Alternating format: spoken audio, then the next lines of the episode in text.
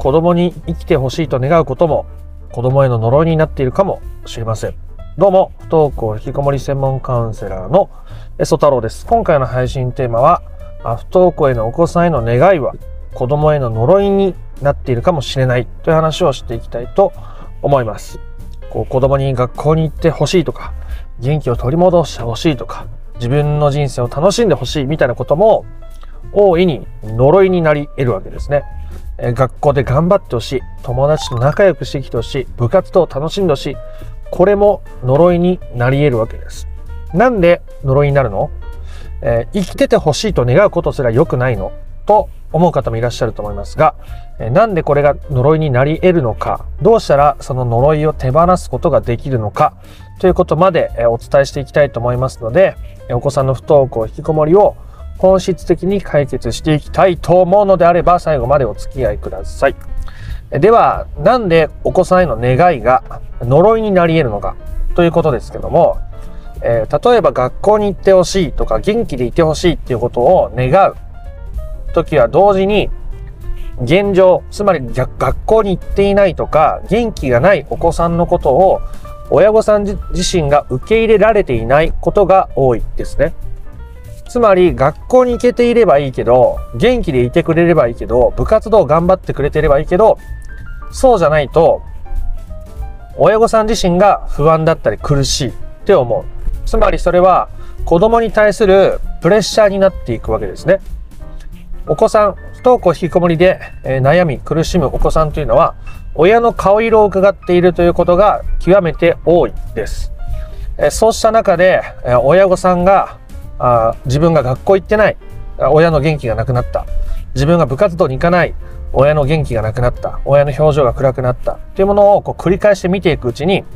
自分は学校に行かないとダメなんだ。自分はあ部活に行かないとダメなんだ。表情がよく、うん、明るく過ごしていないとダメなんだ。っていうふうにこう自分の中でこう理想であろうとする自分とそうなれない自分っていう両方が現れてくるわけですね。で中にはあ優等生タイプで親の期待に応えるがために、まあ、いろいろ頑張って部活動やったり生徒会やったり、ね、部活でもキャプテンやったりそれぐらいこうリーダーシップを取って前に出て頑張っていたのに急に学校に行けなくなるみたいなことが起きてくるわけです。これはあまあ、親御さんが全部与えたとは言わないですけど、まあ、親御さんの顔色を伺いつつ、まあ、そういうお子さんの中でのこう理想であろうという自分と、こう現実のそうなれない自分っていうもののギャップがどんどん開いていって、で、最終的にはその重圧に耐えきれなくなり、学校が嫌になるとか、まあ、学校に行かなくなるみたいなことが起きていくんですね。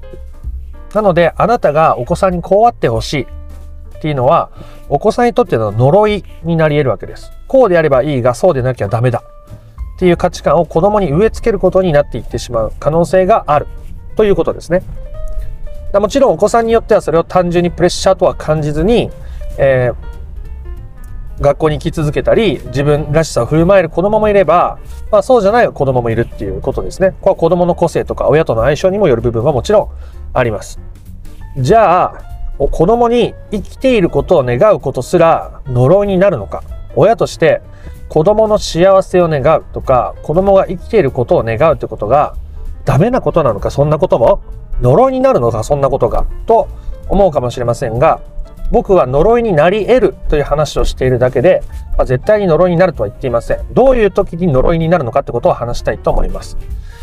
例えば、えー、不登校引きこもりで家で苦しんでいるお子さんが、もう死にたいとか、生きている価値がないとか、こんな人生はもう意味がないっていうようなことを言う時がありますね。でそういう時に親としてはねその死んでほしくないし生きててほしいし、だからねそんなことないから生きててみたいなことを、まあ、言いたくなる気持ちもよくわかりますががですよ。まずお子さんは苦しいわけですよ。生きていることが苦しい。で辛い。で希望を見出せない。中で生きててほしい。とか言われるってことはですよ。苦しみ続けろって言われてるのと同じなわけですよ。いいですか？子供が生きてることが苦しい、辛い、意味がない、意義がないって言ってる子供に、えー、生きててっていうのは単純に苦しみ続けてもいいからそこにいろって言ってるのと、まあ、言ったら同じなわけですよ。でそれを受けて子供は余計に苦しくなるわけですね。という時、まあ、この言葉、生きていてほしいという言葉すら、子供からすると呪いになり得る。呪いに足り得るというお話でございます。じゃあどうしたらいいんだと子供が死にたいって言ったらじゃあ死んでくださいって言ったらいいのかと。まあ、全然そんなことはございませんね。全然そんなことはございません。えー、なのでまずそのお子さんが苦しい苦しんでいる、えー、まあ、自ら命を絶ちたいという気持ちがあるそれぐらい自分に自信がなかったり自分がいる意味とか意義とかを見出せていない状態なんだっていうことを受け入れるっていうことがまず大事ですよねまず大事いいですか？親の思い通りに子供は結局生きるわけじゃないしでも近くにいる人間として、えー、子供が感じていることとか子供が持っている価値観をこう受け入れてあげるとか認めてあげるってことは、まあ、親としてできるめちゃくちゃ大切なことだと思います。なので、えー、それだけ今苦しいんだということをまず聞くことですね。生きててほしいって言う前に、えー、しっかりその気持ちを聞くこと、耳を傾けることですね。えー、生きててそんな悲しいこと言わないでって言ってしまうと、お子さんに対しては呪いになってしまうからですね。で、えどういうことが苦しいのか、今どういう気持ちなのかということをこう相手のそのね死にたいとか自ら命と立ちたいみたいな気持ちここから消えてしまいたいみたいな気持ちを否定せずに聞くということですねなんかその話の中で、まあ、親としてはねどうしても、えー、そんな風になってほしくないからいろいろ言いたくなる気持ちもあるかもしれませんがそれをこう受け入れつつ、えー、子供の話にしっかり耳を傾けるということがとっても大切になっていくわけでございます。でなかなかこうお子さんの話を聞き切るっていうのは難しいはずです。なぜなら今までにお子さんの話を聞き切ることができていたとすればお子さんは多分そんな状態になっていない可能性がとても高いからですね。じゃあ子供の話に耳を傾けるために一体どんなことができるのかっていう前段階としてやっておくことがありますよね。今お子さんに元気がないとかこうネガティブな発言が多いとか、えそういう状態になっている時にあなたにできることっていうのはあなたが自分の心に耳を傾けることですね。自分にできないことを人にするのはめちゃめちゃにハードルが高いです。自分の心に耳を傾けていないのに人の心に耳を傾けるってことは極めて難しいです。なのであなたは自分の心に耳を傾けてみてください。あなたの心の中にどんなネガティブな心の声があるのか、どんな不安があるのか、どんなことをやりたいと思ってるのか、あそういう気持ちをあなたが自分の心に自分で耳を傾けるということをしていくことがお子さんに耳を傾けるっていうことと深くつながっていきます。自分の心に耳を傾けられるようになるとお子さんの心に耳を傾けるということがなぜか自然と無意識にできるようになってしまうものです。自分の感じてることだって普段生活してたらそんなに意識的に感じてない人がほとんどですね。9割5分以上の人が自分が普段感じていることに、えー、振り返ったりとか感じ直したりすることってほとんどないと思います。でそれをしていくわけですね。えー、今日やる家事、洗濯、ね、仕事、あの人のとの会話、自分がこう振る舞うこと、子供からのリアクション、自分がどう感じてて、何が不安で、何が怖くて、何が楽しくて、何が嬉しかったかな、ってことを振り返ようとすると、難しいと思います。なかなか感じられないって感じるぐらいかもしれませんが、それをやっていくと、その自分が何を感じてるかによって、え、自分がどうしてほしいかも違えば、自分がどうしようと思うかももちろん違うわけですよね。もちろん違うわけです。で、それをちゃんと感じないと、自分も納得できないなってことにあなたはだんだん気づいていくと思います。自分に寄り添うということを続けていけばね。そうすると相手の話が出てきた時に単純にそれに反応するんじゃなくてどうしてこうやって感じたんだろう？どうしてそうやって思うの？っていうことが自然と相手に対してもできるようになっていくわけです。するとお子さんはね感情というものはですね、え自分の感情をちゃんと受け止めてもらえたり、えそれを受容されたって感じると安心して軽減しやすいものなんですね。なんでお子さんのそういう例えば自分の生きている価値が見いだせないとか学校に行けない自分なんてダメなんだとか勉強ができない私には価値がないっていう自分を親御さんが受容できればそれはそれだけお子さんのそういう気持ちを小さくしうる可能性を持っているですねだから相手の話を聞くってことはものすごく大きな意味を持っていますし僕が普段カウンセリングで話す時もあの基本的に聞くことがほとんどですよね。質問して話聞いて、質問して話聞いて、まあ9割とか8割以上はほぼ僕が聞き手に回るわけです。それぐらい話すことって大事なんですよね。で、あなたもいっぱいいっぱいだからこそ悩んでいると思うんですよ。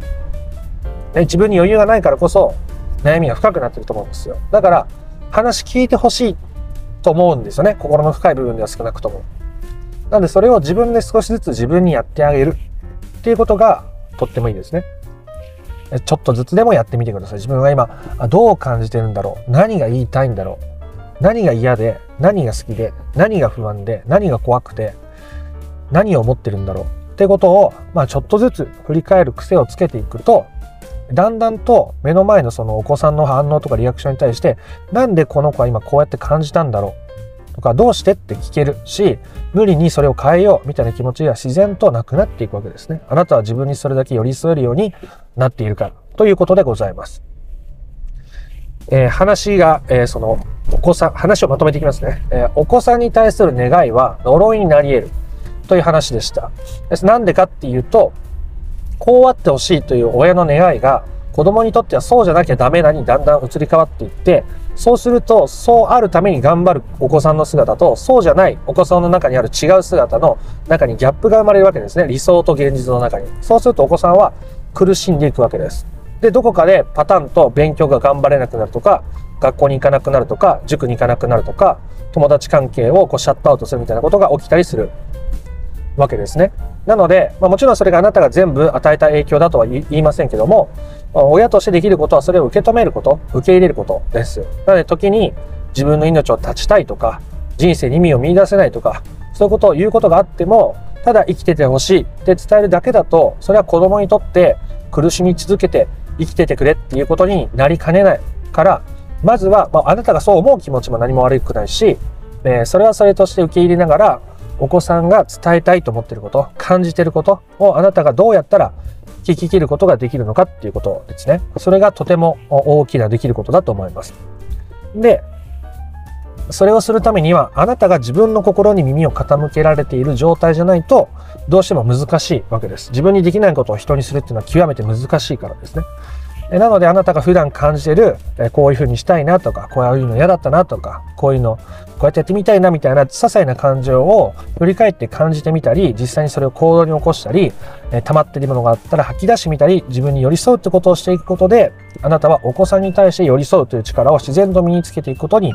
なります。で、お子さんの話を聞くことができたり、していくと、子供にかけている呪いを解き放つことになりますし、あなたも自分の人生がより良くなりやすくなっていくはずなので、参考にしてみていただけたらなというお話でございました。まあ、本当に小さなできることからでもいいと思いますので、やってみてください。ということで今回の話が良かったなとか面白かったなと思った方は、いいねやコメントをお願いいたします。え不登校引きこもりの解決法について、え順序立てて知りたいよという方はですね、不登校引きこもり解決のための三種の神器という動画セミナーを説明欄の URL から登録できる公式 LINE にて無料でプレゼントしておりますので登録してみてください。チャンネル登録もよかったらしてみてください。では、不登校引きこもりのあなたの問題がですね、本質的な解決に至ることを心から願っております。また、あなた、あまた別の配信でもお会いしましょう。ありがとうございました。あ、そ太郎でした。